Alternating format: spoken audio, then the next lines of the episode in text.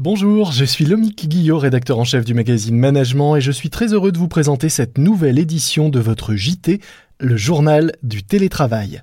Comme tous les jours désormais, nous allons essayer de vous donner quelques idées, pistes, conseils, astuces pour mieux télétravailler, le tout via Skype, ce qui explique la qualité parfois défaillante de la liaison. C'est parti.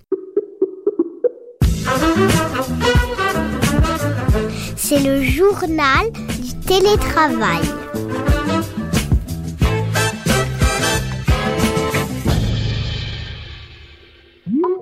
Aujourd'hui, je suis en ligne avec Pierre Blanc-Sanoun, coach et spécialiste de l'approche narrative. Bonjour Pierre. Nous avons déjà eu le plaisir de vous recevoir, de te recevoir même dans un précédent épisode de ce podcast en début de confinement pour parler non pas de télétravail mais de télémanagement, un épisode toujours en ligne et que j'invite évidemment tout le monde à écouter et découvrir.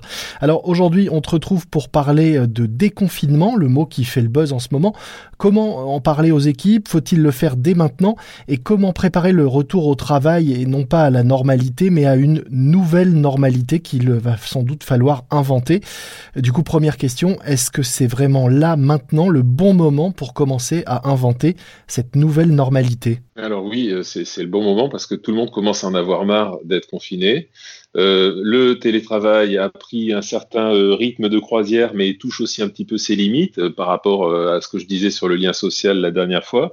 Donc, effectivement, c'est le bon moment de commencer à réfléchir euh, à la suite, sachant que moi je vais être extrêmement humble et modeste sur le sujet parce que en fait personne n'a la moindre idée de la façon dont ça va se passer. Donc tout ce que je peux faire, c'est joindre, joindre mes points d'interrogation à la forêt de points d'interrogation qu'on voit pousser partout. Quel est le rôle d'un bon télémanager dans la préparation de ce retour euh, à une forme de normalité? Déjà, euh, c'est d'en parler, c'est de commencer à poser cette perspective-là en disant, bah, à, partir du 11 mai, euh, il va y avoir un changement de, statut, et donc comment est-ce que ça va se passer pour nous? Donc déjà, c'est commencer à commencer à aborder le sujet, et puis euh, tout de suite après, bah, c'est écouter c'est euh, demander à, euh, à, ses collaborateurs et collaboratrices, demander à son équipe. Et à votre avis, euh, primo, comment est-ce qu'on peut redémarrer sans trop de casse, en limitant les dégâts?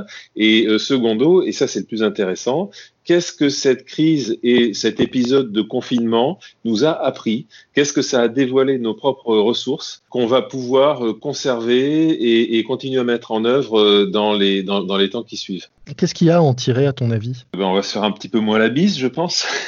oui. Il y a quand même des choses à en tirer euh, au-delà de l'énorme contre-coup économique qu'on va tous subir. La première chose qu'on va en retirer, c'est bah, le télétravail un peu au forceps, mais euh, le télétravail s'est imposé euh, à nous tous, et même les gens qui étaient les plus réfractaires du monde, pour des raisons euh, de, tradition industrielle un peu, où on aime bien que les gens viennent au bureau le matin, d'avoir toute son équipe sous la main, etc. Bah, même ces gens-là, ils ont été obligés de s'y mettre. Et donc, je pense que l'un des grands apports, en tout cas, c'est l'intégration d'une dose de télétravail euh, nécessaire dans nos modes de fonctionnement professionnel. Donc, garder une part de ce télétravail, de toute façon, je pense qu'il il restera, il restera une part de télétravail parce que, notamment dans les zones urbaines euh, concentrées en région parisienne, euh, les, les, transports en commun, ça va être compliqué pour beaucoup de gens de, de reprendre les transports en commun à des heures, à des heures de pointe. Donc, il y a un certain niveau de télétravail qui va rester et un euh, une, deuxième chose que je pense euh, cette crise va apporter, c'est un décapage des définitions de fonction.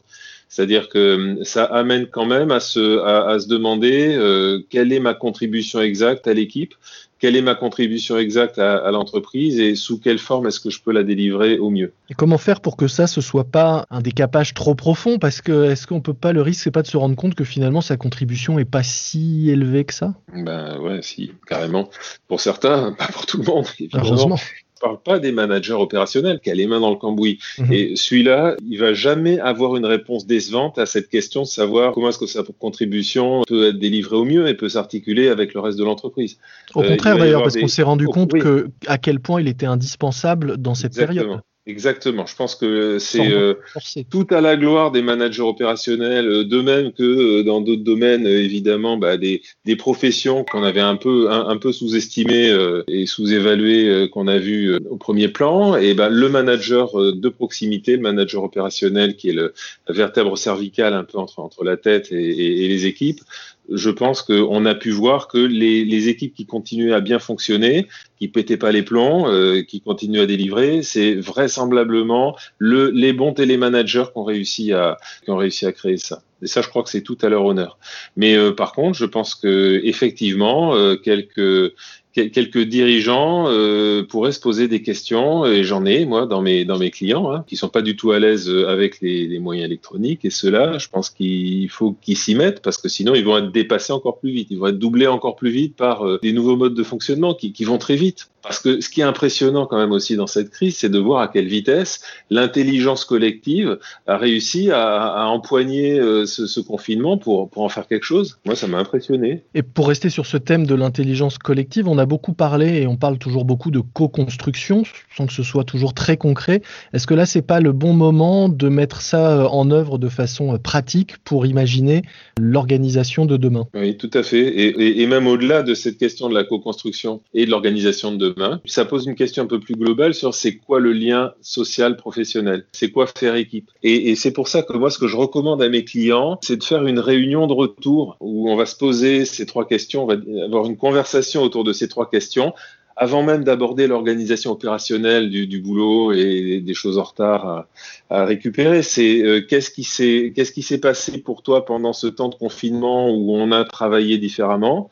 Qu'est-ce que tu as appris? Sur quelles ressources est-ce que tu as pu t'appuyer? Qu'est-ce que tu as redécouvert comme ressources personnelles? Et comment est-ce que euh, on va pouvoir mettre ces ressources au service de demain? Qu'est-ce qu'on a envie de continuer à faire Qu'on a commencé à faire pendant ce confinement? On était obligé et qu'est-ce qu'on a envie de garder? Et à mon avis, le, le, coach va avoir euh, vraiment un rôle à jouer important dans ce, dans ce retour d'accompagnement parce que la façon de créer du lien va changer ou a changé et que la façon de créer du sens a changé un tout petit peu. Et le sens et le lien, c'est vraiment les, deux champs de travail du coach. On le voit d'ailleurs sur le lien que ça a changé parce que des équipes dont on aurait pu penser que l'éloignement physique aurait contribué à un éloignement personnel ou du lien, au contraire, se sont renforcés. On voit des cas de gens qui, parce qu'ils ont partagé par le biais même de la visio quelque chose de plus intime finalement que dans la journée dans l'open space en laissant les autres voir quelque chose de chez eux, de leur vie, de leur quotidien. Ouais, ouais. Finalement, les liens se sont, se sont pas forcément renforcés, mais ont parfois changé de nature et, et sans se voir, mais en parlant d'un point de vue différent depuis chez soi, avec un peu de ce qu'on est. Euh, finalement, on a créé et tissé dans certaines équipes des liens différents et sans doute plus forts. Euh, ce que tu es en train de dire, en fait, si je rebondis dessus, c'est que tu as une évolution de la persona professionnelle. C'est-à-dire qu'on a, on, a voulu nous dire, on nous a dit pendant des années, oui, le, le, le rôle qu'on joue, euh, le, le, rôle professionnel qu'on joue dans le travail. Et, donc, quand on rentre chez soi, on va, on, va avoir une, une, personnalité différente. Cette limite entre la vie professionnelle et la vie personnelle, bah ouais, effectivement, le fait d'avoir vu ton patron euh, dans la chambre de dans, la chambre de ses enfants euh, sous le lit superposé avec euh, la couette Hello Kitty qui retombe derrière lui, effectivement, ça fait un tout petit peu évoluer les choses. Mais l'inconvénient de ça, c'est qu'il faut vraiment faire gaffe quand on est dans, dans ce télémanagement aux horaires. Garder la structure du temps, garder un vrai week-end, même si en même si en confinement, on a l'impression que bah, tous les jours se ressemblent un peu et puis que ça défile à toute vitesse. Bah non, le week-end, c'est de garder des activités, garder un semblant euh, d'activité de week-end pour marquer le temps comme ça. Il faut arriver à éteindre son ordinateur, à éteindre son téléphone et euh, à redonner de la structure au temps. Donc les équipes qui s'en sortiront le mieux ce sont celles qui ont réussi à conserver un lien sans déraper dans les horaires ouais. et dans la, la ouais. gestion du temps en fait. Euh, sans déraper dans les pratiques professionnelles, c'est-à-dire à, à, inventer inventer une pratique professionnelle commune euh, qui leur convient. Et je dirais même que le fait d'inventer cette pratique professionnelle, c'est facteur de cohésion. Le fait même de dire comment est-ce qu'on va travailler après, on se pose pour se demander comment on va travailler après. On, va garder un temps pour tirer les leçons des choses qu'on a apprises sur nous et sur nos façons de travailler je pense que c'est les équipes qui vont être les plus résilientes et qui vont, euh, qui vont le mieux redémarrer. Le, le, fait de proposer à chacun et chacune de co-construire le monde d'après ou le, le, la pratique professionnelle d'après en, en, lui, en lui disant bah, tu vas recycler immédiatement les choses intelligentes que tu as apportées dans notre, dans notre travail pendant le confinement, ça va permettre d'aller beaucoup plus vite dans l'après-confinement. Plutôt que de se dire, ah ben maintenant, voilà, c'était une parenthèse, on, va, on va essayer de, de revenir à la normale, de revenir à comme avant. Voilà. Pour moi, ce serait une erreur. D'essayer de revenir comme avant, ça serait une erreur. Vaut, vaut mieux euh, aller carrément devenir comme après. On avait dit euh, en début de, de confinement dans notre précédente conversation qu'une des erreurs en confinement et pendant cette période de télétravail, c'était d'essayer de faire comme avant, comme si rien n'avait changé. Eh ben, c'est la même chose pour l'après. Il faudra pas essayer de faire après comme avant. C'est impossible. Le fait d'essayer de faire comme avant après, du fait que c'est impossible, ça veut dire que ça va consommer de l'énergie et ça va consommer de la motivation pour un truc qui est perdu d'avance. À chacun d'inventer son monde d'après. On en reparlera peut-être. Euh, on a fait un point en début de confinement. Nous en sommes là probablement au milieu, on l'espère un peu plus qu'au milieu. Euh, on en reparlera juste à la fin pour voir comment euh, encore mieux accompagner euh, les équipes dans cette reprise. Avec grand plaisir. C'est la fin de notre JT, le journal du télétravail. Encore deux petites choses avant de vous quitter. Tout d'abord, une suggestion de chanson pour votre playlist de télétravailleurs, Work de Rihanna. Pas vraiment un hymne au travail, mais assez entraînant pour vous donner envie de vous y mettre. Et puis un podcast que je vous recommande, l'interview de chez vous, une interview en mode télétravail réalisée tous les jours par Radio Imo pour parler immobilier et plus largement actualité économique et confinement. L'interview de chez vous à écouter sur le site radio.imo tout simplement. Moi je vous dis à demain. N'oubliez pas de vous abonner à notre JT pour ne manquer aucun épisode. Soyez prudents, respectez les consignes et les gestes barrières, portez-vous bien et bon télétravail à tous. C'est le journal du télétravail.